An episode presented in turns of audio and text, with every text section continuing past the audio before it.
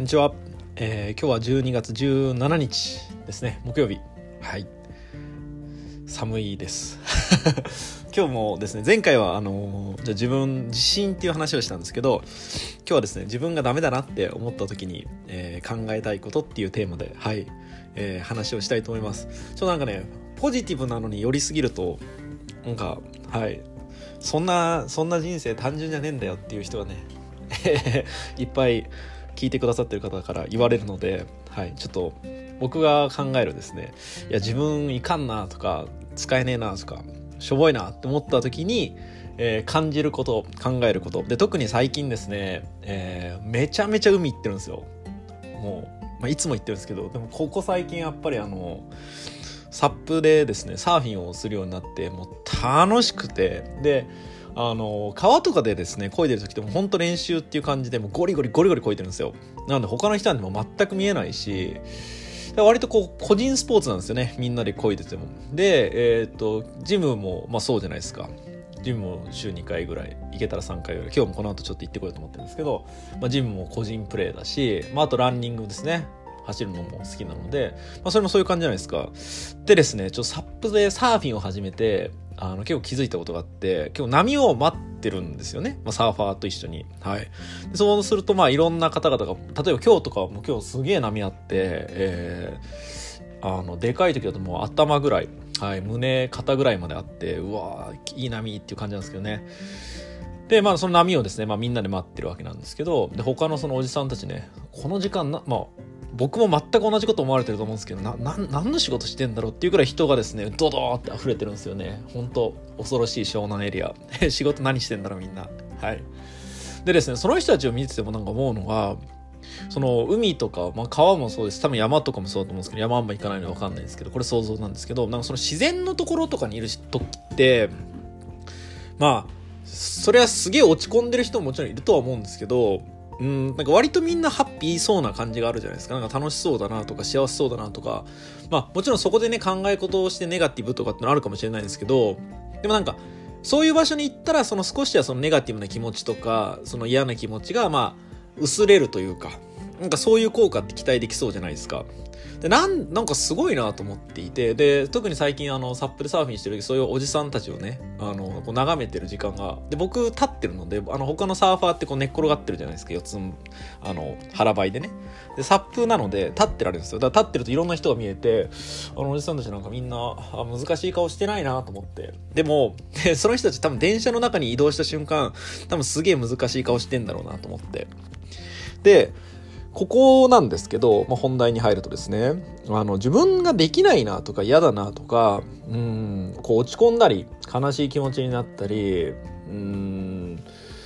まあ喧嘩する時とかもそうだと思うんですけどそれって必ずと言っていいほど、えーまあ、自分以外の要素があるわけじゃないですか。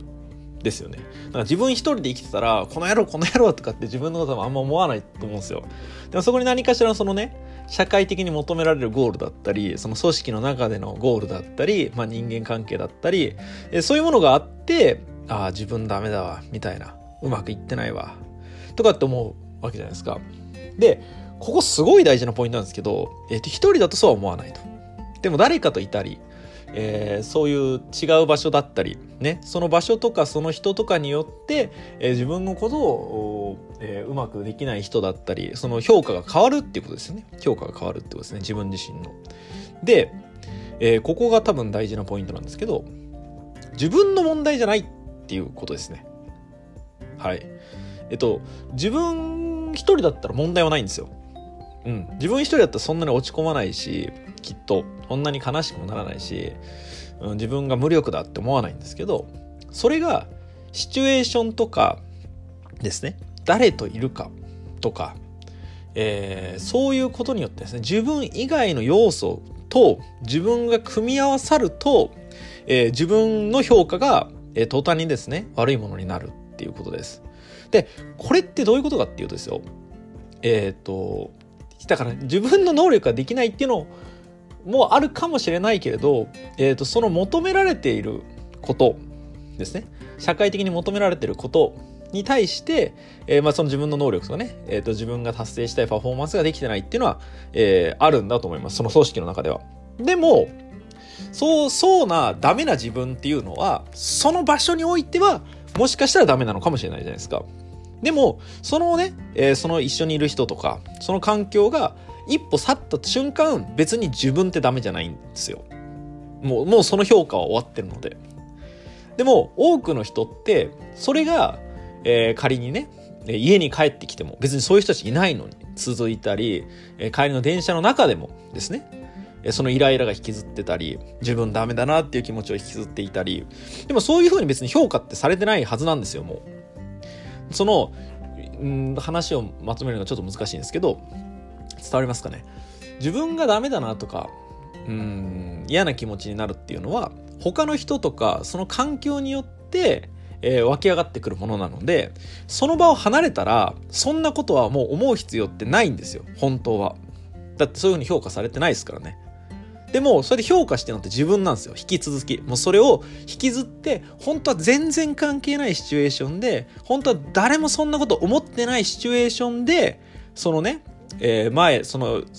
今してる行動の一個前に受けた評価を、そのまんま、え、持ってきてしまって、え、その同じ評価を、え引き下げたまま、次の行動をしてると。わかりますかね？で、本当だったら、みんなすげえポジティブにいいね楽しいねってやってる瞬間かもしれないし空間かもしれないんですけど自分がその評価を断ち切れてないんですよ。というか自分全体の評価として見てしまってるってことですね。でこれ多分すごく大事で、えーと、一部で受けている評価が、まあ、全てでは絶対ないはずなんですよ。うん。なんか自分がね100%のこの円のグラフとかがあったとしたらじゃあ会社の時の自分の評価で仮に低かったとしてもまあ多くても半分ぐらいじゃないですか。でも残りの50%ってじゃあ全然そうじゃないわけですよね。もっと楽しかったり自分らしかったりするわけなんですけど何せ人間って多分そういう傾向あると思うんですけど10%でも悪い評価があるとそこそれをですね残りの90%全部にいやもう私こうだからって思っちゃうんですよ。でそうするとそれを打開するのがめちゃめちゃきつくてその90%の部分ってね本当は違うチャンスもあるし全然そんなはずもないのに自分でそういうふうに決めてしまうとこれも行動も何もできないですよね。だからその自分がダメだなって思ってる気持ちとか嫌だなって気持ちを断ち切る可能性があるね、えー、そうやって評価されてない場所でさえも自分がどんどんどんどん動けなくなってしまうんですよ。これは大変な問題だと思っています。だって本当は自分が悪くないかもしれないんですよ。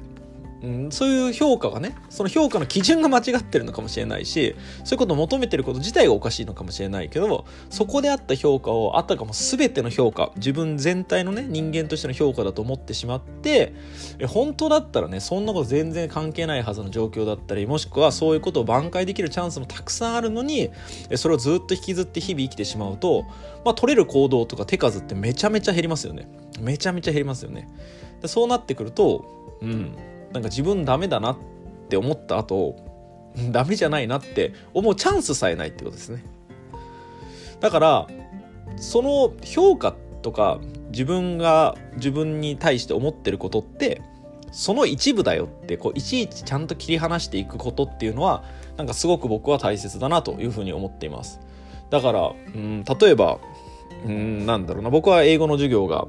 専門で一生懸命やってるつもりなんですけどうん、なんかうまくいかないなとかできないなと思うこともまあ結構あるんですね。うん、なんかクソみたいな授業してんなって思ったり、はあ、全然ダメだって思う時もあるんですけどでもだからって、まあ、英語の先生としてはじゃあ仮にクソだったとしても、えー、父親としてクソなのかっていうのはまた全く別軸の話じゃないですか。ね。あとはその団体をね、えー、運営するリーダーとしてクソなのかっていうのをまた全く別の話じゃないですか。なんなら友達としてクソなのかっていうのも全く別じゃないですか。ね、ドッジボールをやる上でのこうプレイヤーとしてクソなのかっていうのも別じゃないですか。でも、多くの人っておそらくなんですけどね、うん、僕のその相談を受けてる感じでは一つで受けた評価がいやこれこうだからここの場所でもこの場所でもこの場所でも私こうなんだよねってこう自動的にオートマティックにですね思ってしまうっていうでそんなことやんない方がいいですよっていうかそんなことじゃないですよっていうことですでも僕とかね、いや、お前それそんなことないじゃんみたいな。仕事がね、うまくいってないだけじゃんとかって言うと、いやいや、そんなことないんだよみたいな。自分で全力で否定してくるので、なんかそういうとこありません？だから別に励ましてるわけじゃないんですよ。いや本当にそうだよっていう。だから自分のですね冷静にね、えー、と生活してえー、いるこの中でですね関わる人にじゃあ例えば5人ぐらいね違う領域でこのあ接する人に聞いてみたらいいと思います。僕は。例えばね上司だってお前クソだって言われるかもしれないけど例えば自分のパートナーね、えーまあ、旦那さんだったり奥さんだったり、まあ、彼氏彼女だったり、まあ、子供でもいいと思いますよ。いやどう思うって俺俺クソかなと思ったら、まあ、クソだと思ってても、まあ、クソだよって言わないかもしれないけどねじゃあ例えばね A っていう家庭っていう領域でねそういう質問してみたり僕だったら例えばね子供たちに聞いてみたりとか団体のメンバーに聞いてみたりとか,、うん、なんかいろんな人に聞いていくとなんか自分で思ってることが実は正しいわけではないんだなっていうことにもしかしたら気づけるかもしれないです。なのでなんか僕は自分がダメだなって思う時もうんなんかしょぼいなって思う時もそれはもちろんでいろんなことやればやるほどうわうまくいかんわって思う回数は増えてるんですけどそれはその領域に関してうまくいかないんだなっていうことにしています。じゃないと本当に何にもできなくなってしまうので、えー、でももしねまたそこでうまくいったらえー、あそんなことないなって思えるからやっぱりその自分がですね、えー、自分の手数こうどんどんいろんなことをトライできるように、えー、メンタルをですねきちんとそういうトライするってすげえエネルギーもパワーもいることなのでトライできるムードにしておくとかうんトライできる、えー、ようにですね自分のこの感情をですね、えー、ちゃんとえー、いい状態に保っておくっていうのがすごく大事なんじゃないかなと思います。はい、なので自分がダメだなとかいかんなって思ったらそれはどの領域に関して思ってることなのか。でそれをなんか客観的にきちんと、え、判断してあこの場面ではダメだけど別に今そういう状況じゃないからこのことはあんま考えなくていいなっていうことかもしれないし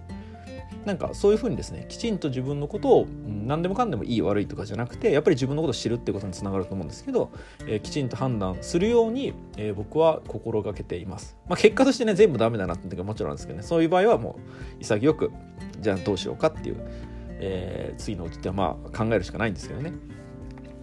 そんな感じです、えー、皆さんもぜひですね自分ダメだなとかうまくいかないなって思った時は全部がうまくいってないわけではないと思うし全部がダメなわけではないと思うのできちんと自分がどの領域に関してそう思ってるのかでまたそれがどういう理由なのかっていうのを、えー、ちょっとですね、えー、開けたくないあれかもしれないですけど覗いてみることで、うん、分かってくることって結構あると思います。はい、えー、これからですね、えーと、もう一つ授業をして僕は、えー、ジムに行ってこようかなと思っております。では皆さん素敵な一日を。さようなら。